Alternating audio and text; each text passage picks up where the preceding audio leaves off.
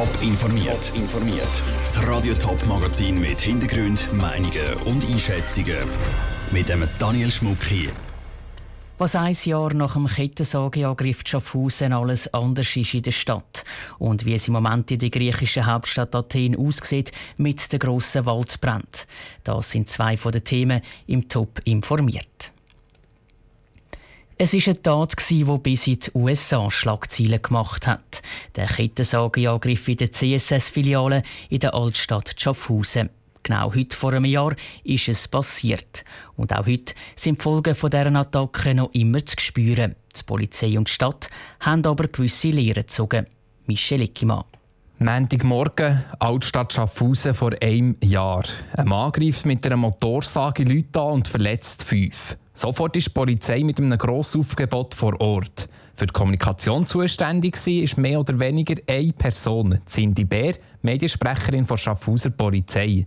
Ihr hat diesen Tag vor allem etwas gezeigt, hat sie vor gut einem halben Jahr bei einem ersten Rückblick gesagt. Es war eigentlich gut um zu sehen, dass es auch so funktioniert. Wir konnten dann relativ rasch eine Kommunikationszelle aufbauen, wo dann wirklich da hinten mitschaffen und mich quasi auch unterstützen. Gesamthaft waren über 300 Polizisten im Einsatz. Sie haben den Angreifer 30 Stunden nach der Tat gefasst. Die Einsatzleitung die hat die Polizei. Gehabt. Stark involviert war aber auch die Stadt Schaffhausen.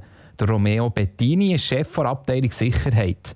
Die Stadt hat vor allem zwei Lehren aus der Motorsageattacke, sagt er heute, ein Jahr nach der Tat. Das eine betrifft Kommunikation innerhalb von dem Stadtbetrieb. Wir haben verschiedene Gebäude in der Stadt. Wir optimieren dort die Kommunikation, damit wir schneller Mitarbeiter informieren können. Und im Zweiten haben wir auch Verbesserungen mit der Schaffhauser Polizei ausgeschafft. Bei diesen Verbesserungen geht es darum, in so Krisensituationen alle Stadträte möglichst schnell zu informieren. Viele besorgte Schaffhauser Bürger haben sich nämlich vor einem Jahr beim Stadtrat gemeldet, weil sie im Ungewissen waren. Die Verbesserungen sind aber noch nicht alle gemacht, weil sie sehr teuer sind. Was dagegen schon geändert ist worden, ist die Kommunikation im eigenen Gebäude. Der Beitrag von Michel Eckimann. Nach der Kettensageattacken ist die CSS-Filiale in der Schaffhauser Altstadt nicht mehr offen gewesen. Bis die Verantwortlichen eine neue gefunden haben, ist es sehr lang gegangen. Aber seit letzter Woche hat die CSS jetzt wieder eine Filiale in Schaffhausen, gerade in der Nähe vom Bahnhof.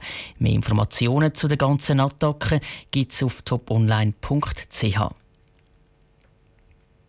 Mindestens 50 Leute sind bei den Waldbränden Griechenland in der Nähe von Athen schon ums Leben gekommen. Darunter auch Kinder und Touristen aus dem Ausland. Die Brände sind mittlerweile zwar mehr oder weniger unter Kontrolle. Trotzdem dürfte es vermutlich noch mehr Tote geben. Die Rettungskräfte finden nämlich immer mehr Leichen. Dazu ist schon jetzt die Rede von mindestens 150 Verletzten. Zum Teil sind sie in Lebensgefahr. Für uns Tatsen ist der Takis Zaphos. Takis, es ist nicht das erste Mal, dass es in Griechenland schwere Waldbrände gibt. Wieso ist die Opferzahl diesmal denn gerade so dramatisch?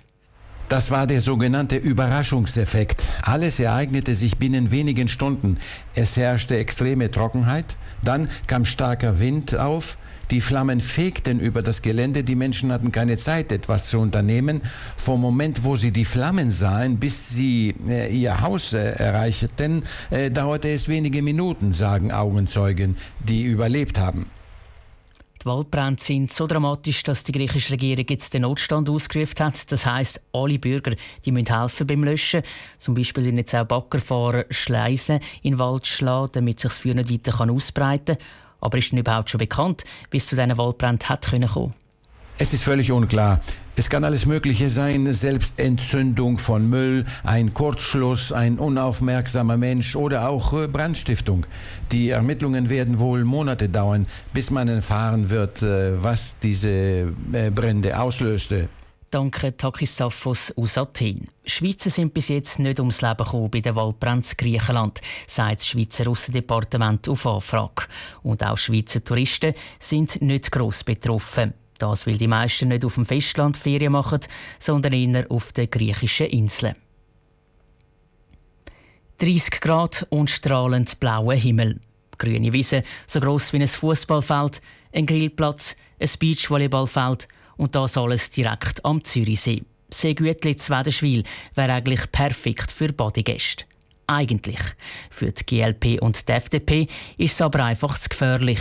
Darum haben sie in den letzten sechs Jahren gerade dreimal den gleichen Vorstoß eingereicht, aber immer ohne Erfolg. Andrea Blatter. Wer im Seegütli will baden, der muss genau dort ins Wasser rein, wo die Schiffe im Hafenrietli auch ein- und ausfahren.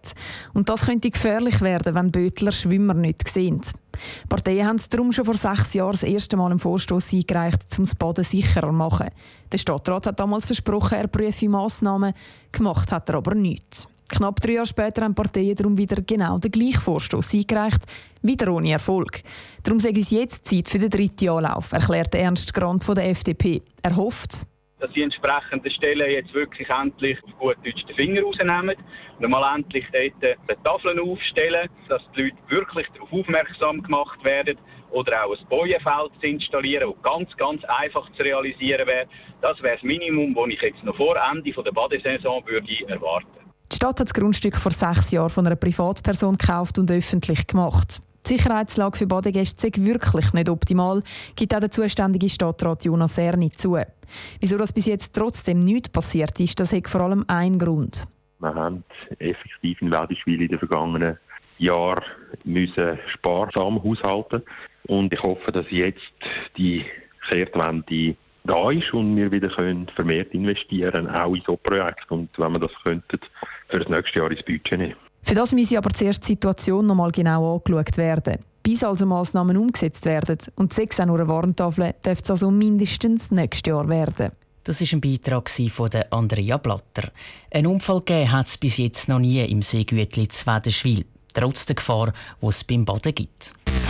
Top informiert, auch als Podcast. Mehr Informationen gibt es auf toponline.ch.